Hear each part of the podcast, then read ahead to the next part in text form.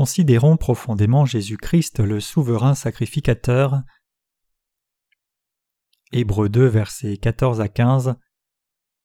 Donc, puisque les enfants ont eu part au sang et à la chair, lui aussi semblablement y a participé, afin que par la mort il rendît impuissant celui qui avait le pouvoir de la mort, c'est-à-dire le diable, et qu'il délivra tous ceux qui, par la crainte de la mort, étaient pendant toute leur vie assujettis à la servitude. Dieu a envoyé Jésus-Christ en mission pour faire de pécheurs comme nous ses enfants. Hébreux 2, verset 14 dit Donc, puisque les enfants ont eu part au sang et à la chair, lui aussi semblablement y a participé, afin que par la mort il rendît impuissant celui qui avait le pouvoir de la mort, c'est-à-dire le diable. Lui ici désigne Jésus-Christ le Fils de Dieu. Dieu le Père lui a fait revêtir la chair humaine et le sang comme nous, quand il a envoyé son Fils unique sur la terre pour nous délivrer des péchés du monde.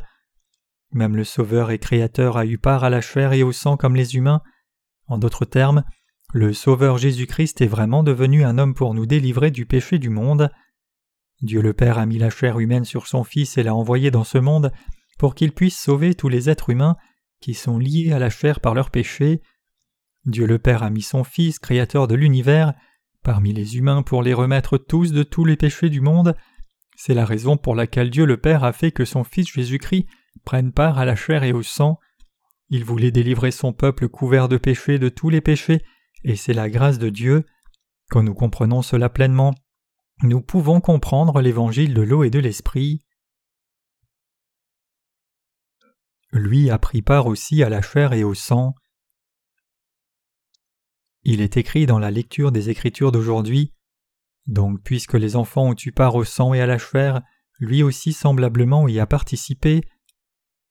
À partir de ce verset, nous pouvons apprendre ce que Dieu le Père avait à l'esprit quand il a créé les humains. Avant que Dieu ne nous ait créés, il a créé les anges d'abord. Satan était à l'origine un archange mais a été condamné par Dieu pour l'avoir défié d'être comme lui.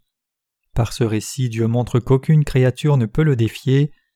Puis Dieu a créé l'humanité comme objet de son amour. Il avait un but très clair dans la création des humains. Il voulait nous adopter comme ses enfants et nous montrer sa grâce. Donc il nous a fait de peu inférieurs aux anges pour un peu de temps. Le plan de Dieu était de nous mettre en position d'être ses enfants et de nous montrer son amour et sa grâce.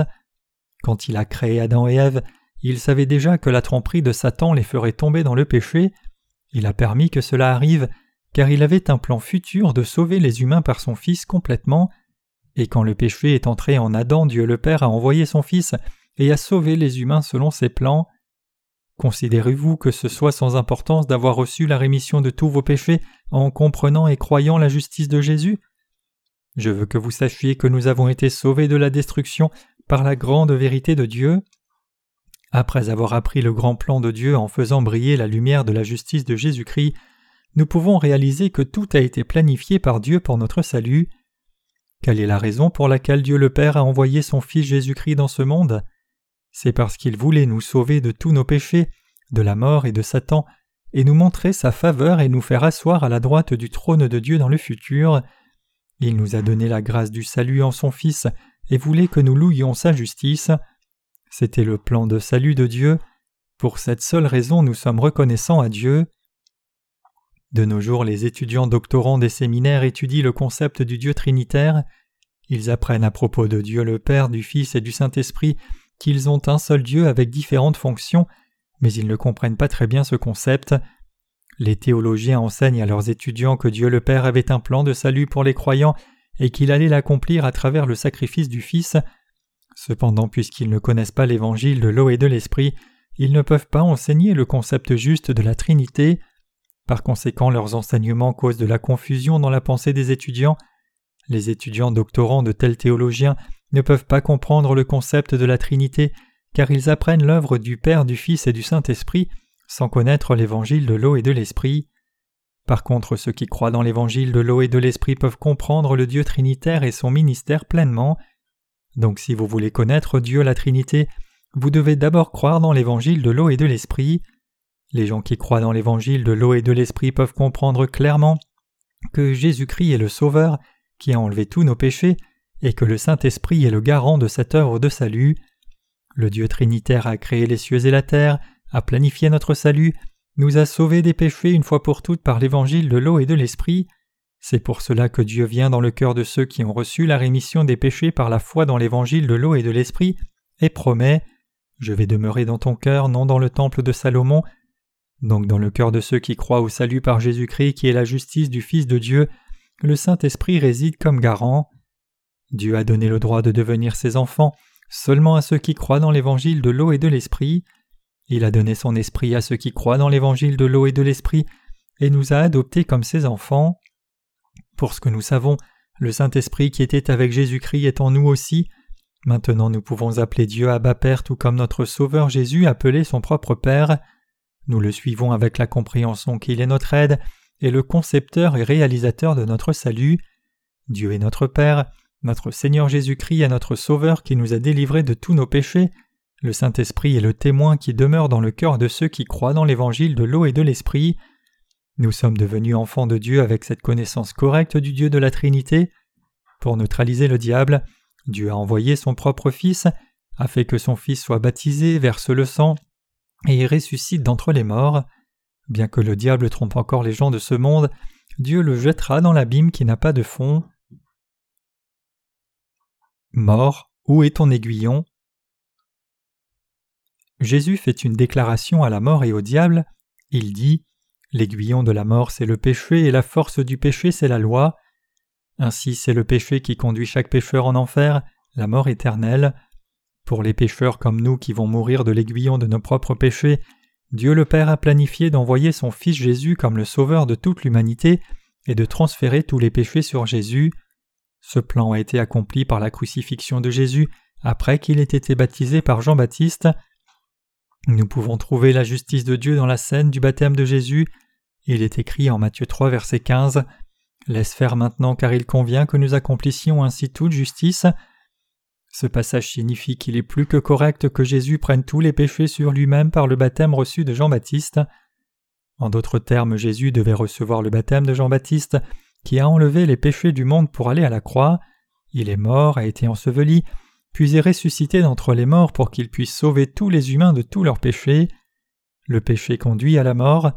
Maintenant la mort ne peut pas régner sur les croyants dans cette vérité, puisque Jésus-Christ a pris tous les péchés du monde, puis est mort à la croix et ressuscité d'entre les morts. Il appartient aux hommes de mourir une fois, après quoi vient le jugement. Hébreu 9, verset 27. Nous étions des êtres méchants destinés à l'enfer sans exception, Néanmoins, notre Seigneur nous a tant aimés et nous a transformés, nous les croyants dans l'évangile de l'eau et de l'esprit, en ces enfants qui ne mourront jamais. Nous devons comprendre ce que l'auteur du livre aux Hébreux voulait dire dans ce verset. Ceux qui ont reçu la rémission des péchés en comprenant et croyant la justice de Jésus n'ont aucun péché. Les pécheurs ne peuvent même pas rôder autour d'eux, mais la vie éternelle les attend plutôt. Dieu le Père nous dit même qu'il a envoyé son Fils sur la terre pour libérer ceux qui sont emprisonnés et esclaves du péché. Seuls ceux qui croient dans l'évangile de l'eau et de l'esprit n'ont aucun péché mais ont la vie éternelle. Les péchés peuvent-ils rester intacts dans nos cœurs quand nous croyons dans l'évangile de l'eau et de l'esprit? Non. Aucun fragment de péché ne peut rester intact dans nos cœurs, à nous qui croyons dans l'évangile de l'eau et de l'esprit. Peu importe comment Satan essaye de nous tromper, le péché ne se trouve pas dans nos cœurs. Heureusement le Seigneur nous a donné cette grande occasion d'entendre l'évangile de l'eau et de l'esprit pour que nous puissions recevoir la rémission de nos péchés. La malédiction de la mort ne peut pas se trouver en ceux qui sont nés de nouveau en croyant au baptême et au sang de Jésus. Cependant, le péché reste intact dans ceux qui ne connaissent pas l'évangile de l'eau et de l'esprit. Ils vont payer le prix de leur ignorance s'ils ne reçoivent pas la rémission des péchés en croyant dans l'évangile de l'eau et de l'esprit. Pour cette raison, les esclaves de la mort qui sont soumis au pouvoir du diable doivent recevoir la rémission des péchés. Les pécheurs tremblent toujours de peur, ils ont peur de leur mort physique, ils vivent toute leur vie comme esclaves de la mort, craignant le jugement après leur mort physique. Par contre, ceux qui croient dans l'évangile de l'eau et l'esprit vont entrer dans le royaume de la vie éternelle. Les justes n'ont peur de rien sauf de mener une vie déshonorante ou disgracieuse devant Dieu. Quand les gens sont malades, ils sont effrayés par la mort. Les justes cependant n'ont pas peur de la mort, c'est parce que Dieu est vivant dans leur cœur. Quand Jésus était sur la terre, il a dit Vous croyez en Dieu, croyez aussi en moi. Jean 14, verset 1. De quoi s'inquiéter quand Dieu prend soin de tous ses enfants? Car en effet il ne donne pas d'aide aux anges. Il est écrit dans la Bible que Dieu n'a pas envoyé Jésus pour aider les anges, mais pour aider les descendants d'Abraham. Alors qui sont les descendants d'Abraham?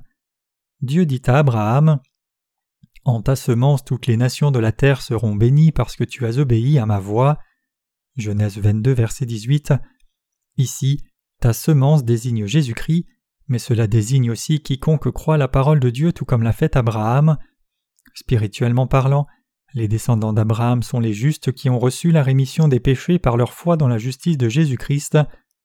De tels héritiers du salut ont le désir de mettre leur foi dans l'œuvre juste faite par Jésus-Christ et d'être sauvés, même s'ils sont liés dans leur chair et destinés à mourir à cause de leurs péchés.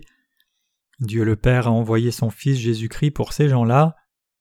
Il est écrit Donc, puisque les enfants ont eu part au sang et à la chair, lui aussi semblablement y a participé. Hébreux 2, verset 14. Nous qui croyons dans l'évangile de l'eau et de l'esprit sommes fils de Dieu le Père. La parole de Dieu déclare que Jésus-Christ est notre Sauveur, et en même temps il est notre grand frère. C'est incompréhensible pour ceux qui ne croient pas dans l'évangile de l'eau et de l'esprit. Qu'a fait Jésus-Christ sur cette terre? Jésus a tout fait en tant que souverain sacrificateur miséricordieux et fidèle devant Dieu. Jésus-Christ est le souverain sacrificateur fidèle du royaume des cieux. Nous l'appelons souverain sacrificateur fidèle parce qu'il a sauvé tous les humains en étant baptisé par Jean-Baptiste, a été crucifié puis est ressuscité des morts. Il est le seul et unique souverain sacrificateur fidèle pour tous les humains. Au temps de l'Ancien Testament, les souverains sacrificateurs offraient des sacrifices pour expier les péchés de leur peuple. Sans qu'ils ne fassent la propitiation des péchés, il n'y avait pas de moyen que les gens reçoivent la rémission des péchés, et seul Aaron et ses descendants pouvaient être souverains sacrificateurs. Mais au temps du Nouveau Testament, Jésus est devenu le souverain sacrificateur miséricordieux et fidèle des cieux, selon l'ordre de Melchisédek. Hébreux 5, verset 10.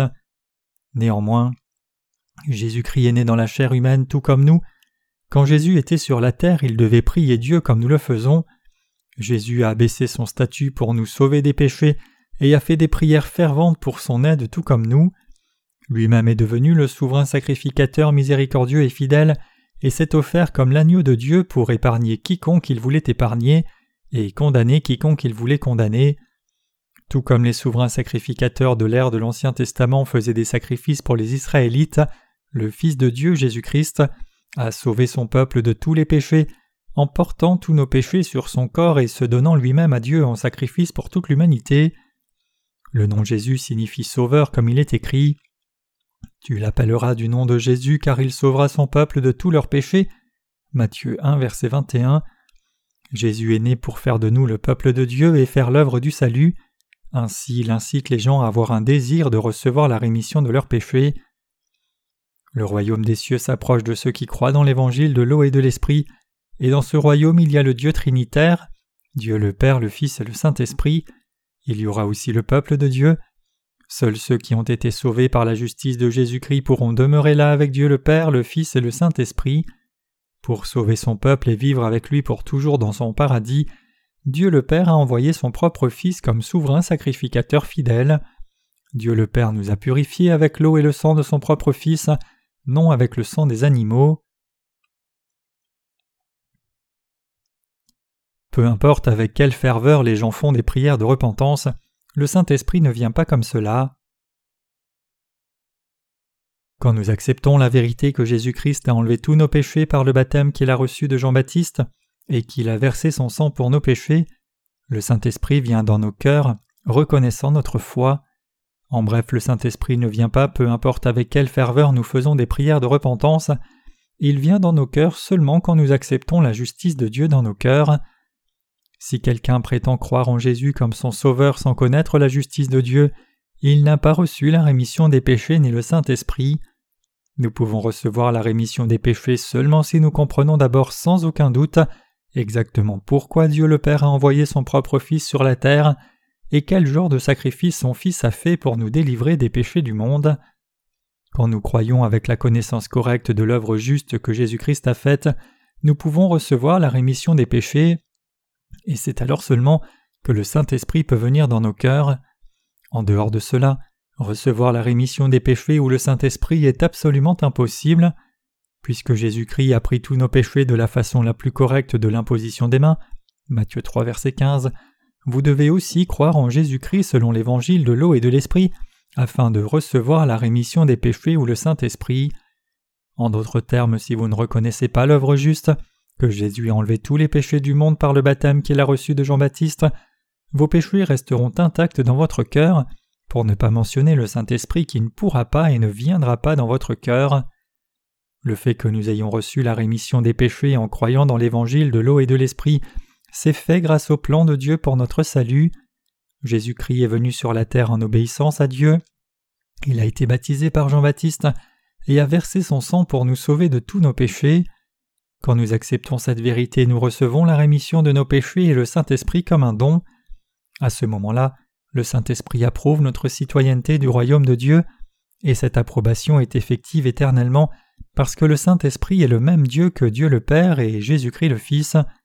Cependant, si nous croyons en Jésus en omettant même une chose du plan parfait de Dieu, le Saint-Esprit ne peut pas demeurer dans nos cœurs.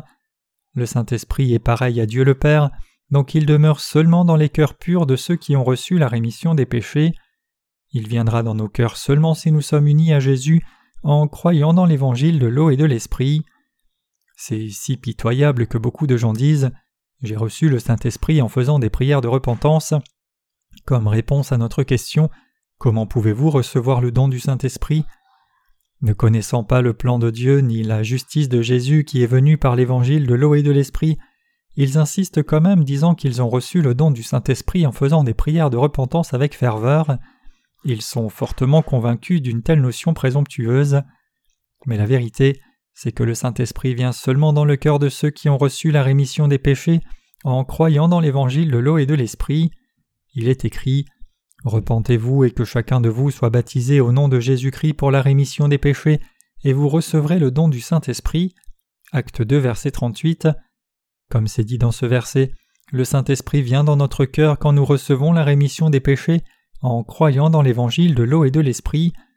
Alors le Saint-Esprit atteste que nous sommes fils de Dieu et notre salut par Jésus-Christ. Nous pouvons faire des erreurs et devenir oublieux de la grâce de Dieu, mais le Saint-Esprit, l'aide qui demeure en nous, nous guide et nous dirige pour vivre notre foi. Il certifie que nous sommes devenus enfants de Dieu.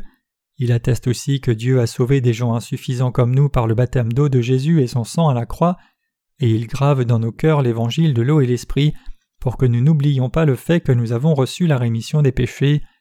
Donc il nous fait louer la justice du Seigneur pour toujours et à jamais. Ainsi, le Saint-Esprit est dans le cœur des justes. Il a lui-même souffert étant tenté. Il est écrit Car en ce qu'il a souffert lui-même étant tenté, il est à même de secourir ceux qui sont tentés. Hébreux 2, verset 18. Jésus-Christ a pris de façon juste tous nos péchés par son baptême, il a été tenté et il a souffert à la croix. Quand nous regardons les Écritures, il a été tenté de toutes les façons, c'est-à-dire par les désirs de la chair, les désirs des yeux et l'orgueil de la vie. Il a été tenté par ce qui est comestible, ce qui est visible et ce qui est honorable. Pendant qu'il était dans le désert pendant quarante jours en jeûne et prière, il a été conduit par le Saint-Esprit et tenté par le diable. Pendant ces quarante jours, il a été tenté de toutes les façons possibles qu'un humain puisse rencontrer. Ce qui est important ici dans le récit, c'est qu'il a surmonté toutes ses tentations et épreuves. De plus, puisque le Seigneur lui-même a souffert et étant tenté, est-il capable d'aider ceux qui sont tentés? Jésus-Christ savait déjà quel genre de péché nous commettrions ou quelles sont nos faiblesses. C'est ainsi que Jésus-Christ a pu prendre tous les péchés du monde sur son corps. Ce n'est pas vrai qu'il aurait enlevé les péchés d'aujourd'hui seulement et que nous devrions nous charger de nos péchés futurs nous-mêmes en faisant des prières de repentance. Plutôt, Jésus a pris tous nos péchés les péchés passés, les péchés d'aujourd'hui et les péchés du futur, et les a enlevés une fois pour toutes. La Bible déclare Le salaire du péché c'est la mort. Romains 6, verset 23. Comme le dit ce verset, nos péchés ne peuvent pas être éradiqués à moins que le salaire ne soit péché. Sans paiement, rien concernant les problèmes de péché ne peut être résolu. Si notre Seigneur avait pris seulement les péchés du passé et non les péchés du futur, comment pourrions-nous recevoir le salut par la foi? Puisque Dieu comprend pleinement ceux qui sont tentés par les péchés, il a enlevé tous les péchés par le baptême. Jésus a enlevé tous nos péchés, y compris les péchés du futur. Puisqu'il a souffert lui-même étant tenté, il connaissait très bien nos faiblesses, la foi, la mémoire et la volonté. En bref, il savait que nous sommes démunis de sorte qu'il a pris tous nos péchés par son baptême et nous a rendus parfaits. C'est la vérité que l'auteur du livre aux Hébreux apporte. Rappelez-vous que personne ne peut être pardonné même des péchés d'un seul jour en faisant des prières de repentance. La Bible nous dit clairement que le problème du péché ne peut pas être résolu par des mots seulement. Elle déclare Sans effusion de sang, il n'y a point de rémission. Hébreux 9, verset 22. Dieu dit que nous devons payer le prix de tous nos péchés par des sacrifices. Pour les péchés concernant les choses saintes du Seigneur, des pièces d'argent devaient être données comme offrande pour la transgression. Lévitique 5, verset 14. Chers chrétiens, vous devez savoir que vous ne méritez même pas le plus bas endroit de l'enfer si vous conduisez votre prochain en enfer en le déroutant par de fausses doctrines. Vous méritez un endroit pire que l'enfer si cela existe. La question réelle est celle-ci. Pouvez-vous résoudre le problème de votre péché même si vous payez le prix par vous-même? Non, pas du tout. Recevoir la rémission des péchés par des prières de repentance est absolument sans fondement. Avec une connaissance de l'offrande pour la transgression de l'Ancien Testament, vous pouvez réaliser cette vérité. Peu importe le genre de péché, le prix doit être payé pour chaque péché. C'est pour cela que la loi dit œil pour œil, dent pour dent. Exode 21, verset 24. Si vous rendez quelqu'un aveugle, vous devez devenir aveugle aussi. Dent pour dent, main pour main, pied pour pied. Si quelqu'un invoque le nom de Dieu en vain, qu'il soit lapidé à mort. Vous pouvez trouver tellement d'exemples comme cela dans l'Ancien Testament. Quelqu'un a été mis à mort pour avoir travaillé pendant le sabbat, et les gens qui convoitaient les choses matérielles injustes comme Akan étaient lapidés à mort. Akan n'a-t-il pas confessé son péché à Josué et demandé pardon? Que s'est-il passé ensuite? Il a été lapidé à mort. Admettre vos péchés avec des mots ne peut rien faire du tout. Dieu vous pardonne-t-il quand vous dites juste Seigneur, veuille pardonner mon péché, je ne le referai plus? La loi de Dieu déclare œil pour œil, dent pour dent. Dieu est le Dieu de justice et il ne méprise jamais aucun péché qui soit. Avant que Dieu ne pardonne, il demande une rançon. Pour nous donner sa pleine rémission des péchés, Dieu a envoyé son Fils, Jésus-Christ, dans la même chair d'homme. Il a transféré tous les péchés du monde sur son propre Fils, et il a fait que son Fils prenne la punition de tous ses péchés. Il nous a délivrés comme cela. Dieu prononce sur nous qu'il nous a pardonnés parce qu'il a puni Jésus à notre place, après qu'il ait fait prendre à son Fils tous les péchés sur lui-même à travers son baptême. Puisque Jésus lui-même a souffert étant tenté, il peut nous aider, nous humains qui sommes tentés, donc il peut effectivement sauver chacun de nous des péchés du monde. Lui, en tant que souverain sacrificateur fidèle, nous a ainsi sauvés par son corps baptisé, non par le sang des animaux. Dieu ne vous a pas pardonné inconditionnellement juste parce que vous avez cru en Jésus. Il a envoyé son Fils comme souverain sacrificateur fidèle lui a fait prendre tous vos péchés correctement par son baptême, et lui a fait payer le prix de vos péchés en étant crucifié. C'est ainsi qu'il vous a sauvé de tous vos péchés. En faisant de son Fils le souverain sacrificateur céleste et le sacrifice de péché de tous les humains, Dieu a transféré tous les péchés du monde sur lui et a pris son sang pour qu'il puisse tous nous sauver. Autrement son peuple aurait dû apporter des sacrifices pour le péché une fois par an sans résoudre le problème du péché fondamentalement. C'est ainsi que nous avons été sauvés. Le mot rédemption a un tel arrière-plan. C'est ainsi que Jésus-Christ est devenu notre Rédempteur, il est devenu le souverain sacrificateur du ciel. Il est venu sur la terre dans la chair humaine pour nous sauver, il a ensuite été baptisé pour nous à l'âge de trente ans. Son baptême devait prendre tous nos péchés sur son corps. Quand il allait être baptisé, il a ordonné au serviteur résistant Jean-Baptiste ces paroles Laisse faire maintenant car il convient que nous accomplissions ainsi toute justice. Matthieu 3 verset 15. Le baptême de Jésus était nécessaire pour enlever tous les péchés de la race humaine entière. Jésus a été baptisé parce qu'il devait porter les péchés de ce monde sur lui pour apporter le salut à tous les peuples de ce monde. Matthieu 3 verset 13 à 17 le confirme. Il a été baptisé pour accomplir toute justice. Le baptême de Jésus était le moyen de Dieu pour transférer tous les péchés sur Jésus. Jésus est notre souverain sacrificateur éternel. En tant que souverain sacrificateur, il a mis tous les péchés du monde sur lui et s'est donné lui-même comme sacrifice éternel afin d'accomplir toute justice, remettre tous nos péchés et nous délivrer du péché éternellement. Le Seigneur est le Dieu saint qui n'a aucun péché. Sa naissance a commencé par l'œuvre du Saint-Esprit comme il est écrit. Marie s'est trouvée enceinte par le Saint-Esprit. Matthieu 1 verset 18. Il est Dieu lui-même qui est venu sur la terre dans un corps humain pour être fidèle à Dieu le Père. Il est dit Jésus-Christ qui est fidèle à celui qu'il a établi comme Moïse aussi l'a été dans toute sa maison, car celui-là a été jugé digne d'une gloire d'autant plus grande que celle de Moïse, que celui qui a bâti la maison a plus d'honneur que la maison. Hébreux 3 versets 2 à 3. Comparons la fidélité de Jésus à celle de Moïse. Comment était Moïse? Il a été appelé serviteur de la maison de Dieu. Il est écrit Celui-là a été jugé digne d'une gloire d'autant plus grande que celle de Moïse, que celui qui a bâti la maison a plus d'honneur que la maison. N'y a-t-il pas un constructeur de chaque architecture visible? Cette maison n'a-t-elle pas son constructeur? Chaque gratte-ciel de Manhattan a son constructeur aussi. Alors qu'en est-il de cette grande maison, l'univers? Jésus est le constructeur et le propriétaire de cet univers. L'auteur du livre des Hébreux le savait très bien. C'est Jésus-Christ qui a créé les cieux et la terre et tout ce qui s'y trouve.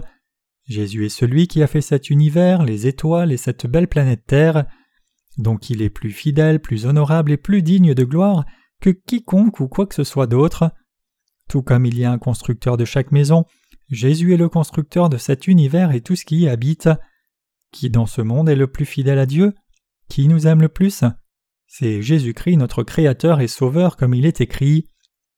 Car un enfant nous est né, un fils nous est donné, et la domination reposera sur ses épaules. On l'appellera du nom de merveilleux, conseiller, Dieu puissant, Père éternel, Prince de paix. Ésaïe 9, verset 6. Il est le souverain sacrificateur le plus fidèle à Dieu. Il n'est pas seulement le Dieu créateur, mais aussi le souverain sacrificateur fidèle à son Père. Il est Jésus-Christ notre Dieu. Le croyez-vous? Qui nous a déjà tant aimés? Seul Jésus-Christ. Le nom de Jésus-Christ est digne de notre louange et honneur. C'est pour cela que nous l'appelons Seigneur. Il est le Seigneur qui nous a créés. Il est le Sauveur qui nous a délivrés de tous nos péchés. C'est pour cela que l'apôtre Paul a dit qu'au nom de Jésus tout genou fléchira. Dans les cieux, sur la terre et sous la terre. Philippiens 2, verset 10. Néanmoins que lui ont fait les hommes pendant qu'il était sur la terre dans la chair humaine, les gens ne l'ont pas accueilli. Le diable a aussi poussé les gens à se moquer, les gens l'ont frappé au calvaire disant Eh, toi le bâtard, est-ce que tu dis que tu es le fils du Très-Haut? Ils ont craché au visage et lui ont crié de descendre de la croix. Quelqu'un l'a même frappé au visage. Sachant que tout cela allait arriver, Jésus a reçu le baptême au Jourdain pour nous sauver de tous nos péchés. Jésus nous a sauvés complètement des péchés du monde. Jésus est le Dieu Tout-Puissant et le Fils de Dieu le Père notre propriétaire. C'est la raison pour laquelle nous fléchissons tous le genou devant la justice du Seigneur. Même les démons fléchissent le genou devant lui. Ils partiront quand nous les chasserons en disant Je te l'ordonne au nom de Jésus-Christ par démon. Le diable et les démons ne peuvent rien faire que fuir à cause de notre foi dans ce que Jésus a fait.